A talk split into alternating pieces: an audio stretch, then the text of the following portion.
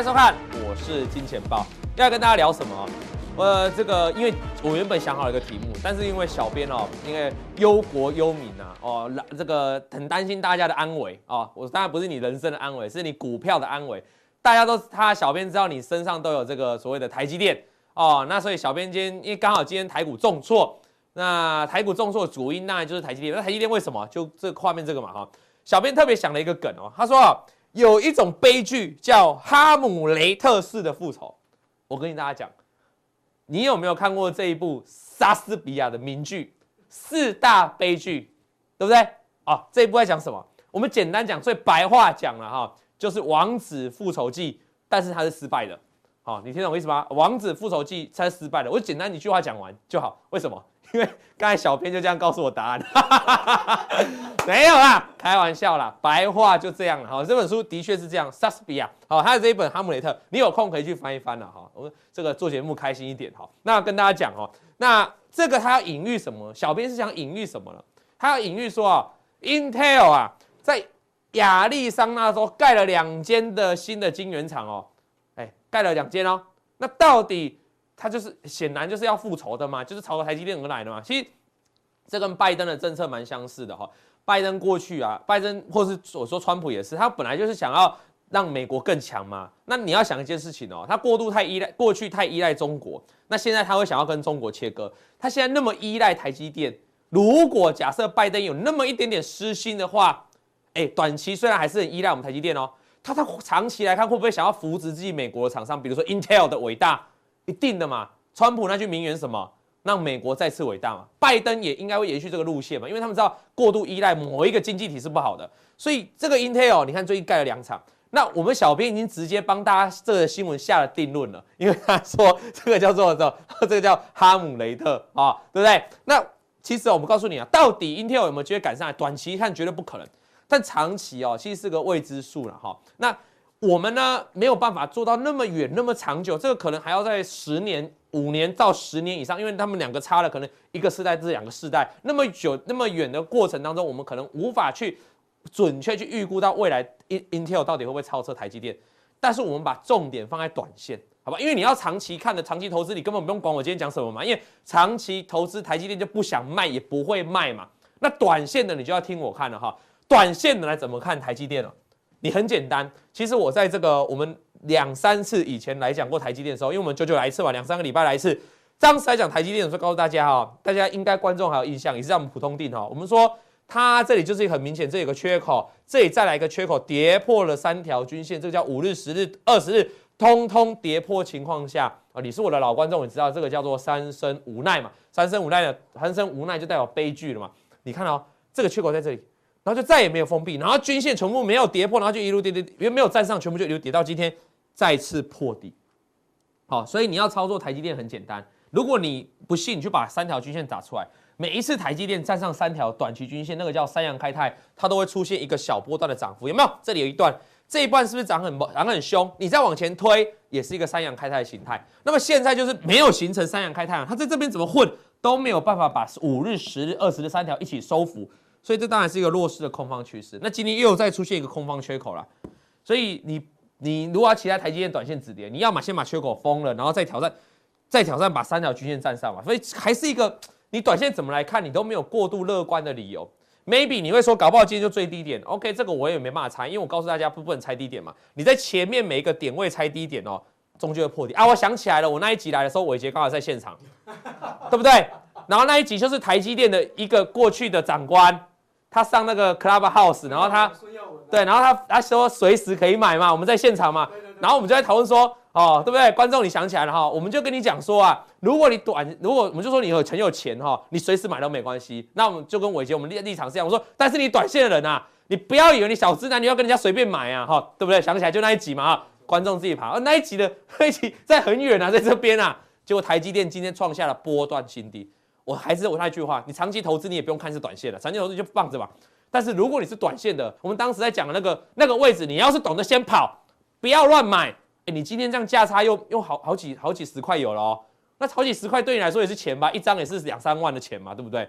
哦，所以我还是提醒大家，你短线看好它，你也当然你操操作台积电不见得长期投资，你也可以做波段，可这个波段你要买一点好的时候，最简单啊，缺口封了，三条均线站上。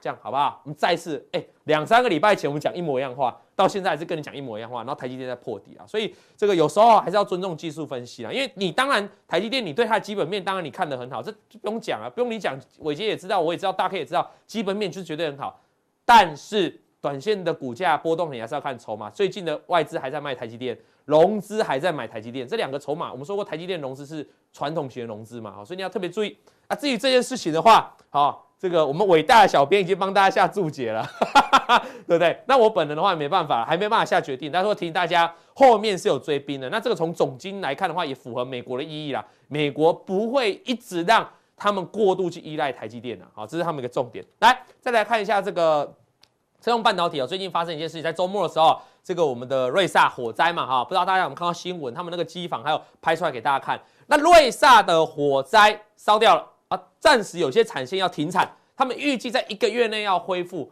哎，我们都知道车用晶片本来就很缺嘛，那车用晶片缺，所以造成很多车没办法如期交车。如果你最近有想要买一些新车，你都会遇到那个业务人员会跟你讲，哦，这台车可能要等很久，等很久，那你可能要先付定金，付完定金之后要多久多久才能交车？哦，这个造成全球的这个汽车市场哦，本来今年有渴望迎接一个一个大反弹。不过目前因为车用晶片塞塞爆订单啊，这个可能今年的车用汽车是用汽车的这个回温啊，会比较缓慢一点啊，就要看车用晶片什么时候个疏解。所以当这个瑞萨又哇都已经在都已经这个满单，然后又在火灾的时候，当然是雪上加霜。这时候呢，有一些人就会去用一些比较奇怪的观念告诉你说啊，瑞萨火灾，所以台湾的 MCU 啊渴望受惠了啊。对不对？伟捷不要笑那么大声，好不好？不要笑那么大声，不要笑那么大声啊！这这个当然就是很奇怪的逻辑啊，因为大家知道，哦，我们先我们先讲 MCU 全球份额啊，它的逻辑很简单，他们那种讲法就是瑞萨十七趴没有了嘛，那就要全部转出去嘛，哈。好啦，有可能转也是转到别人，也会转到台湾厂商，不太可能。我跟各位讲哈，因为瑞萨的瑞萨的 MCU 啊，它的应用啊，根据最新的统计啊，它的营收占比啊，有。五十趴甚至以上是来自于汽车电子，所以我们才说车用的 MCU 啊，这个就所谓车用半导体，这么车用晶片缺货嘛，对不对？然后或是它的火灾会造成更更困难的情况，好，它只有一它只有三十趴在产业，另外在通用电子只有二十趴，最主要在这个。那你知道台湾的台湾的 MCU 厂，你喊得出来名字的，要么就是做那种 AI 小玩具啦，哈，要么就是做那种小家电呐，啊，你知道吗？好，这种什么直流马达，类似这种 MCU 啦。切入最我们最简单的是消费性电子啦，切入真正车用的 MCU 有限呐，非常的有限。所以为什么哎、最近很多 MCU 为什么没涨？哎、合理嘛？因为它会涨，MCU 这个产业这个报价的确有在涨，包括消费性的 MCU 也有在 MCU 微控制器嘛，消费性的 MCU 也有在涨价，的确有在涨价。但是我现在要跟你厘清的是，他们如果这个产品有涨价，过去翼龙跟盛群涨那一波是涨他们本身产品的涨涨价。跟现在瑞萨这个火灾会转让到他们是完全不同的逻辑，这样清楚哈，清楚哈。那我们再来看一下瑞萨，这是这是我们这个找研究资料的这个上面的图了哈。你可以看到瑞萨的晶片啊，MCU 的晶片遍布整个汽车啊，哦，你看都有占比两层、两层、三层、三层、三层。所以请问你，瑞萨的火灾对车用晶片、车用市场会不会造成冲击？会，但是它转不到台湾来，但是它的确会造成汽车整个在出货上面出现问题了哈。那我们讲到这里来。大家接下来探讨就是，那台湾的 MCU 有没有机会了？就说哦，老王，你刚才说消费性的 MCU 也的确有在涨价，甚至有些厂商说不接单了，但是它有没有机会涨呢？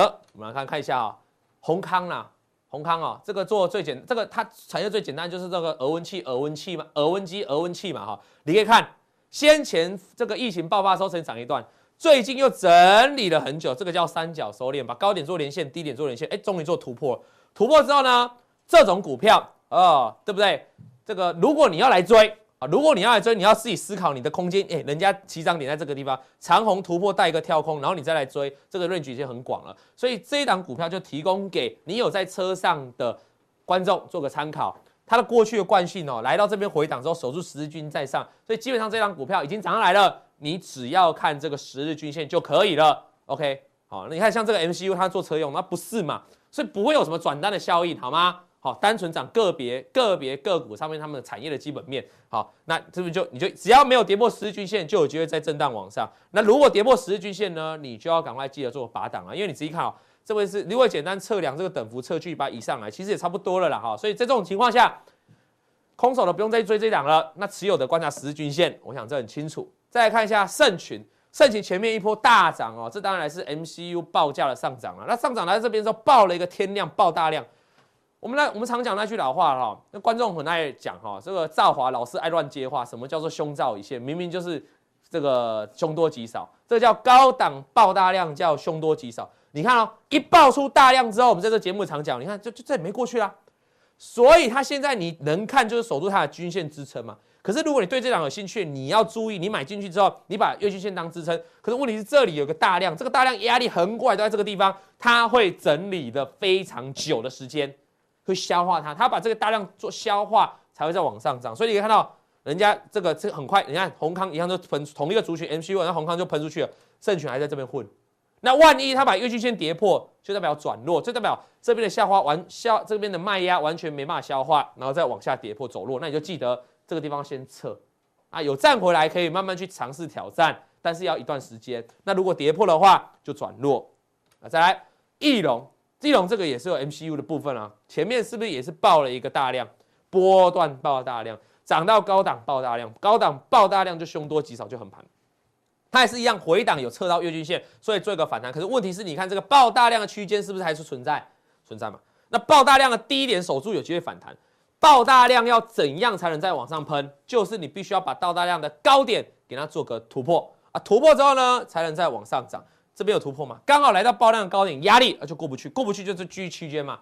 那月均线跟区间下，你就注意，如果这边跌破的话，代表它这个反弹反弹就告一段落。那这个套牢压力没有突破，那就有机会做做回档。所以你目前先用区间来看，看它要往哪边突破。好，这个讲到爆量，这个顺便给大家补充了，买葱送青菜了哈，因为今天大 K 秒我给你送青菜，今天很强是不是生技股？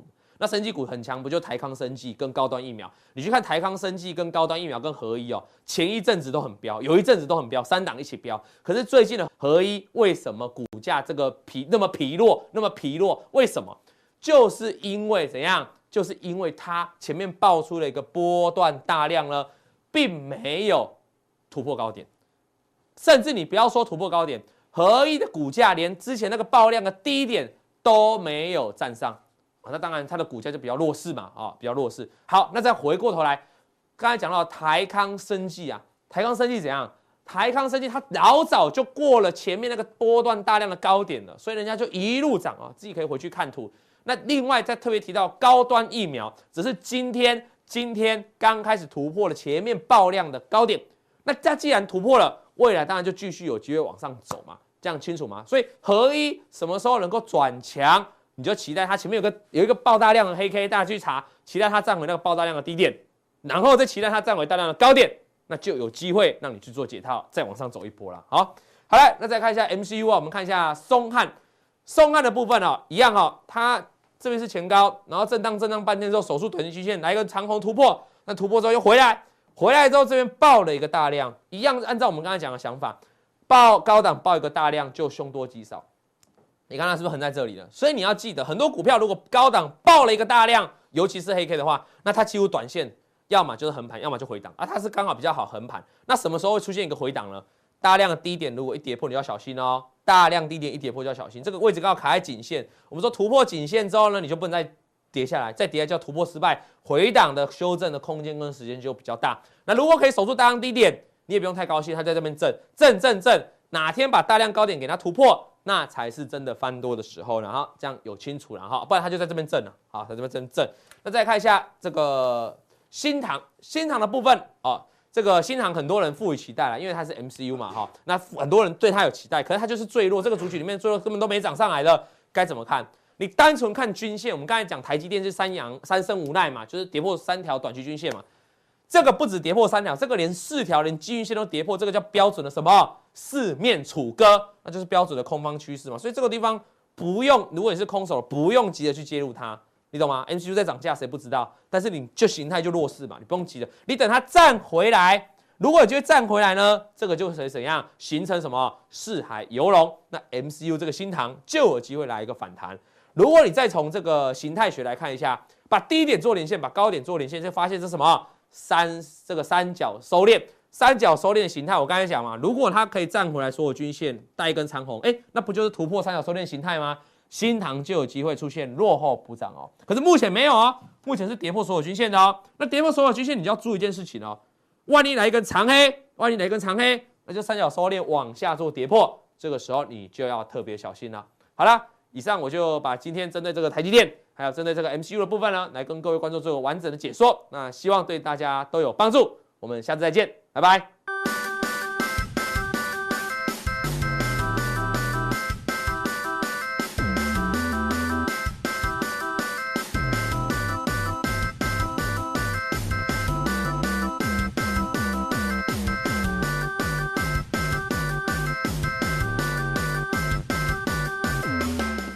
欢迎大家收看，我是金钱豹伟杰，又来带你了解金钱背后的故事哈。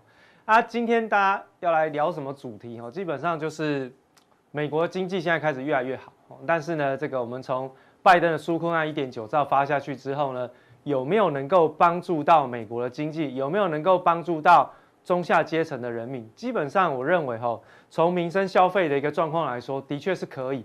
我们上个礼拜帮大家追踪嘛，就是说彭博社去调查，你拿到这一千四百块的支票要干什么？大家就是要么就是为了明天做准备，哈，把它存起来；要么呢就是赶快去囤积民生物资。那我们就来看一下哈，其实在这一次的美国经济当中，普遍的这个华尔街的投行都预期它可能会是一个 K 型复苏。好，那它大概就有一个类似这样子的一个路径，哈，就是说。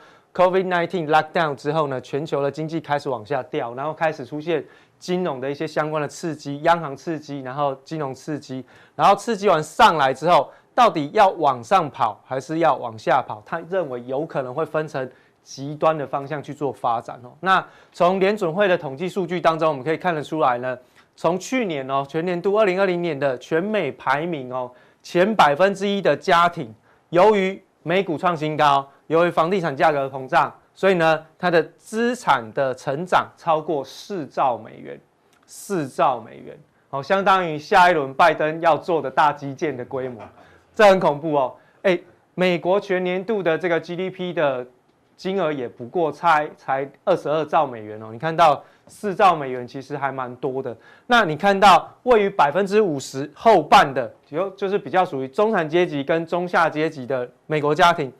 它的净值啊，竟然只增加了四千七百亿的美元哦，这一来一回之间哦，差了十倍哦，差了快十倍，所以你就可以知道说，从现在目前的整个刺激的状况下去呢，诶，宽松发钞票的结果，诶，好像都没有吃，能够帮助到这些家庭去进行自己的资产的增长，最主要原因来自于过去家庭的投资成分的占比。你说这一些百分之一的家庭，他们其实拥有百分之八十的美国股市的这个部位哦，那其他的大部分的一个投资也都是如此，所以百分之一的人在掌控百分之八十的金融市场哦，这个是过去我们讲的八十二十法则所带出来的一个状况。所以呢，拜登呢决心要去克所谓的富人税跟调高资本利得税，针对这一群有钱人来进行课税。但是我们现在看。他课税之前，他不是说我没理由就要课税，因为他要课税的同时，他要做一件事情。他要做，我们刚刚讲到，已经先破梗了哈。他要做什么？大基建。那这一次的这个大基建，你看到过去这两次哦，第一次是在这个去年的十二月底的时候，他做的一次，哈，是八千六百亿，就是八千七百亿左右的这个纾困方案。好，那今年呢？拜登上任之后，在一月十四号有一个一点九兆的纾困案。那这两次呢，是已经现在开始正在执行当中的。那不管是包含像是六百块的支票，或者是在一千四百块的支票，这个其实都已经在进行当中。那未来呢？华尔街就预期说，接下来还有可能会有更大规模的刺激。那这个刺激规模可能。不是只有一次，它还有可能会有两轮。那总 total 的这个规模，我用虚线代表还没有执行的。现在市场上还在预期，这边大概是预估出来大概还有三点三兆。那一般呢，华尔街预估大概是两兆到四兆美元的规模，两兆到四兆，哎，各位去想想哦。刚刚我们讲到美国的 GDP 的金额也不过才二十二兆，这个光是要去做大基建这些相关的基础建设的资本支出，政府的支出就高达三点三兆，甚至有到四兆的规模。好，那所以呢，这个你要去投入金额去做所谓的公共建设，那 GDP 会不会成长？会成长。那大家可以稍微去看一下，GDP 等于什么？等于 C 加 I 加 G 加 S 减 M 嘛，对不对？那这个呢，就是 G 的部分，就是政府部门的投资。那政府部门的投资，希望能够带动民间单位的投资，就是 I 跟 G 的部分能够往上拉。那再增加，回过头去倒逼 C 消费者的这个消费的金额能够成长，进而能够把 GDP 往上带。所以呢，我们看到在这一次，好，在 IMF 好国际货币基金也上调了美国今年的 GDP 成长率，来到六点五个百分点。好，那 FED 上个礼拜我们讲过，也来到六点四。所以这个方案下去之后，我哪里来那么多钱可以去做这些所谓的相关的大基建，或者是一些相关的啊、这个移转性的支付？什么叫移转性支付？就是没有创造没有创造 GDP 能力的，就是比如说我像支票就是，我直接发给你支票，直接给救济金，然后用各种各样的名义去进行企业的补贴，这个叫移转性支付，这是没有办法能够创造 GDP 的。好，有大部分的金额是来自于这样。那你说这么多的钱要怎么来？我除了跟人家借钱，好发债，让人家来来借我钱之外，还有一个方法什么？外面是我跟别人借钱，那还有呢？我从内部收嘛，内部收是什么？就是征税。所以这个下一轮的这个所谓的四兆的大基建跟这个征税，其实它是一个配对的配套措施。好，因为。外面的借钱要借，但是内部我也要收税，我才有办法去做一个平衡，我才有办法去做一个平衡。我们过去呢，在美国历史上面，征税真的最成功，让美国的财政出现连续四个季度盈余的是谁？就是克林顿，哦，就是克林顿。那当时候克林顿呢，是创造了二十世纪以来美国的这个财政的体制是最强大的一个美国盛世，哦，这个是克林顿。在财政上面的一个贡献。那这一次呢，这个拜登政府要去进行征税，最主要是来自于我要多做很多的基础建设的支出，我没有钱，所以呢，我要从富人去进行课税。那这些课税的内容有什么？包含像是这个公司税，哈，然后另外就是外国的税，哈，这是外国的，这是国内的，哈，国内的二十八趴，原本是二十一趴嘛。现在调到二十八趴，另外呢，国外的所得要课征二十一趴的税，另外呢，最低税负呢也有百分之十五的税，那么其他相关的社会型的一些相关的税负也也有相关的一个比例存在。那么原先呢，现在目前以现在的税收的这个水准去预估，好，这个接下来在呃美国的标普五百的 EPS 呢，大概是来到两百零三，两百零三。可是你想想看哦，当这个税率一下去之后，七减八扣，一路扣八扣五扣一扣扣扣扣扣完之后，哎，只剩下一百八十五了。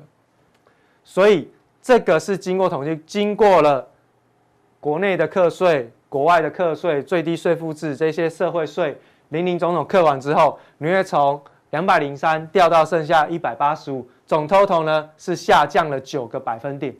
好，也就是说这个影响会影响 EPS 九个百分点，好，九个百分点。那你现在目前的高盛预估值来说，大概是有在一百九十七，所以你想想看，这一百九十七再去扣九趴，好，就有可能会更低嘛。所以这个是哦大增税之后对 EPS 的影响。所以为什么我们会讲说，基础建设下去投资之后，股市经济会成长？OK。但是你征税之后，你又不就又把它打折扣再打回来？因为企业因为要征税要多缴税的关系，会影响到它的 EPS 表现，进一步就会影响到它的股价的估值表现。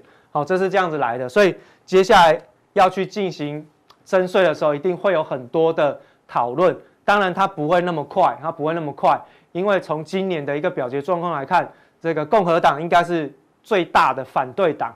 那五十对五十嘛，那一定根本不可能过。你这个案子要过，至少要有十票的共和党人倒戈，六十比五十才会过嘛。可是今年可能比较难，好，可能比较难。共和党是持反对的，所以他们要有一段时间去说服部分的共和党人，或者是利用某些经济条件威胁共和党人，你要通过，好，你要通过。那怎么威胁呢？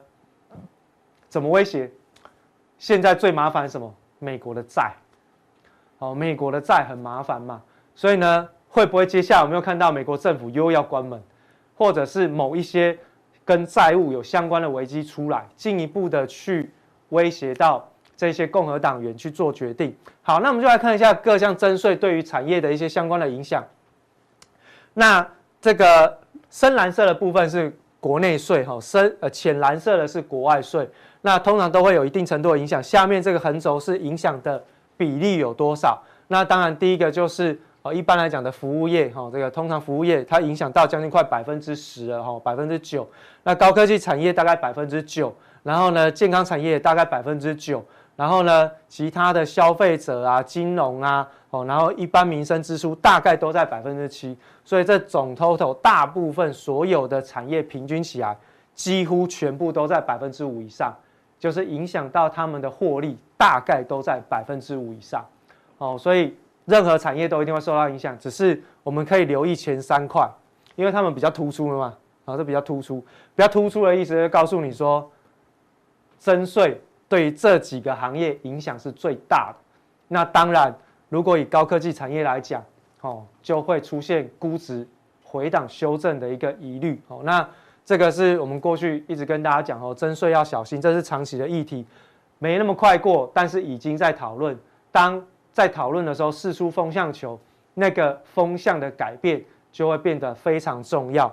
好，那当然在接下来我们还是要特别留意啊。刚刚讲完了这个征税哦，跟这个四兆的大基建，可能在接下来会占据所有美国的媒体的目光焦点之外，我们还是要特别留意几个重点。股市跟债券市场，尤其是在债券市场，我们来看一下哈，绿色这个是 move，不是那个 move，好，不是那个哈，就是说移动的 move，它是债券的波动率指标跟股市的波动率指标。当然，你可以把它们两个都称为恐慌指标啦。那只是说波动率通常都是空头的时候，它的波动率会比较大；多头是有，但是比较少。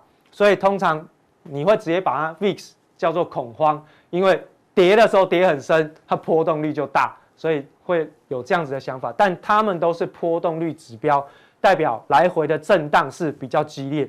那你可以看到，其实从今今年进入一月份以来，哈，债券市场的波动率是比股票市场来得更大。你看到，尤其在二月份、三月份，哦，这个 MOVE 指标这个来回的这个震荡是比 VIX 恐慌指数来得更大。所以换言之，债券市场在今年的一个风险是比股票市场大的很多。但你也不要觉得说股票市场是不是就这样没事？债券会影响股票市场，债券会影响股票市场。所以呢，我们一直在跟大家讲说，债券跟股票市场之间的一个再平衡的关系，永远都会影响到股票市场的估值，尤其是过去估值严重被高估的这些，哈。修正到哪里才是一个头？不知道哦，就是因为不知道，所以你才要更小心哦。那我只是讲说到目前为止，所有的经济指标都还是过热。这个是跨资产评价，不管是在股票利率还是在信贷的部分，基本上它都还是维持大部分百分之九十都是维持在历史平均水准的过热的阶段。哦，大家你看到哦，它不管是用。股票市场的任何一个指标算出来，大概不是百分之百，就是百分之九十以上哦，这个都比较偏过热哦。股票市场大部分还是过热。那另外在利率的水平的部分，这个也是都是偏过热的一个现象。那另外在信贷的这一边也是一样哦，基本上都是不是即将过热，就是已经过热。所以其实对于跨资产的评价，不管是股票市场还是债券市场，通通都是过热的一个现象。所以它会有相当程度的。估值修正，你不要说好像哎，债券市场今年以来跌了五趴左右，好像差不多，没有那个差不多的。为什么？因为现在的通货膨胀仍然持续不断的在发酵当中。那通货膨胀只要一旦在发酵，十年期公开殖利率就一定会跟着往上反应。为什么？因为它要做对冲。哦，它要做对冲。那另外呢，十年期公开殖利率又反映出了全资产的金融定价的一个定锚。所以当它在往上跑，资产价格就会跟着修正。所以这个是不管是股市还是债市，进入到这边，即便现在的十年期公开殖利率大概都在一点六附近做徘徊，你也不能跳掉以轻心，因为市场上仍然在针对未来的市场进行定价，而他们的定价是看到未来，也就是说，我们之前在这边讲一点六、一点七五算不算高？那百分之二呢？那有没有机会看到百分之三？如果今天真的看到今年真的看到百分之三，你觉得股票市场还会在现在的位阶吗？所以千万不能因为有几天的反弹就掉以轻心，这个是一定要提醒大家注意的地方。尤其是你手上股票部位满仓的，或者是比例还是超过百分之五十以上，你要特别小心哦。好，另外我们看到在殖利率的一些相关的历史数据的经验统计。上面这张图呢，是利用这个 GDP 成长跟十年期公债殖利率来进行一个对照。那你会发现，哈，十年期公债殖利率就是橘色这一条。那你大致上呢，可以从大概九零年代这附近，你就可以画一个下降轨。哦，那这个下降轨道有上缘，有下缘。那根据好，根据他们过去经验的统计，只要一旦殖利率的水准上涨到下降轨道的上缘，就是说它反弹来到。上缘啊就出事，比如说两千年利率反弹到高档，碰到那个下降轨，哎，就打看泡沫，好，就打看泡沫。再更前一点，哎，反弹上去之后，哎，九三年的时候怎样？哎，龙舌兰它踢啦就是墨西哥的泡沫就出现。好，那另外呢，在最近期，你看零七零八年，哎，反弹一上来，房刺激房贷，对不对？那最近呢，新兴市场的崩溃，哦，在一四一五年的时候，所以二零一五年为什么台湾？站上第一次站上一万点了之后呢，会从一零零一四掉到哦七千多点哦，就是这里，就是在这里。好，所以现在目前呢是在往上缘附近做靠拢，所以呢未来会发生什么样的事件并不清楚。但是我们都知道，历史的经验告诉我们，只要它一碰到上缘，不会有好事发生。那我们看到在下面，它是利用这个公债的殖利率呢跟。跟这个所谓的利息费用占 GDP 的比重的高低，好去做一个对比。那你也可以发现到，其实当利息费用来到占 GDP 比重来的相对比较高的时候，再加上同时殖利率是往上跑的时候，这两个条件要同时成型，就会发生大事。刚好对照上来，跟前面这个图一样，利息费用开始增加，同时加上殖利率在攀升。通常怎样？两千年就是达康泡沫，哦，同，然后两千零七零八年就是什么？就是次级房贷，同样的时间点，哦，同样的时间点。那现在呢？殖利率在上升，然后呢，它的利息费用也在高档，甚至呢，这个高档已经直逼到前面这一波新兴市场的这个泡沫修正的一个危机的水平。但是呢，因为它利率还没跟上来，所以。要特别留意的是，当利率在往上跑的时候，千万不要因为短期它停住，你就觉得没事，因为它未来还是会往上跑。因为这一波是美国政府刻意要去刺激美国经济出现所谓的这个通货膨胀所而引导出来的一个现象跟环境，所以大家一定要特别留意，当它再往上跑的时候，它有可能就会发生下一次的金融海啸事件。好，这个是。比较明显，从利率可以去做观察。另外，我们在观察在美元的部分，哈，那美元一直是今年以来我们跟大家讲过非常重要的观察指标。那美元呢，已经开始在九十二以上开始比较稳定了，哈。那各位也可以稍微去留意一下美元的净部位的一个布局现象，不管是在非商业的资产，或者是在资产管理人，甚至是在杠杆基金的交易人当中。美元的净部位已经开始出现由空翻多的一个现象，由空翻多的现象，好，尤其是在杠杆交易上，他这一次已经把空单全部回补掉，已经回到至少是要准备翻正的一个水平，其他的都还没有，但是呢，你看到他们的斜率都非常的陡，代表他们回补美元空单的速度非常的快，好，非常快。所以我们一直跟大家讲，会不会出现轧空？好，会不会不会今年美元出现轧空？诶，在还没出现正式大行情轧空之前，所有的大型的部位全部都在回补美元的空单。另外，重点就是看杠杆基金的美元净部位已经开始出现大举翻多，而通常他们开始出现大举翻多的时候，就是美元正式展开升值行情的时候。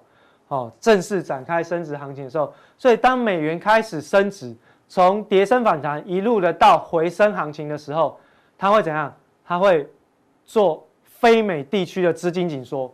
这个我们讲过很多次了。如果是你长期收看，你应该觉得耳熟能详，听到耳朵快长茧子了，对不对？因为这个就是什么？资金回流。为什么？我还是一直举台北股市为例。为什么台北股市外资一直卖？没什么啊。Mother is calling，母亲在呼叫他了，要回去了，该回家了，所以呢，他就不买了，好，他就不买了，所以呢，就赶快把钱汇回去。所以从这样子一个角度来看到，你再去解释为什么台北股市会特别弱，为什么外资会一直卖，哎，不就都说得通？为什么新台币开始出现贬值，对不对？好，所以去对照一下哈。好，那所以呢，其实，在接下来的加强定当中呢，我们再利用美元的翻多，再去帮大家追踪一些大宗商品原物料的一个表现，甚至呢，在最近哦，这个涨幅非常凶，或者是哦市场上讨论的热度，散装航运怎么看？散装航运还有没有未来？哦，对不对？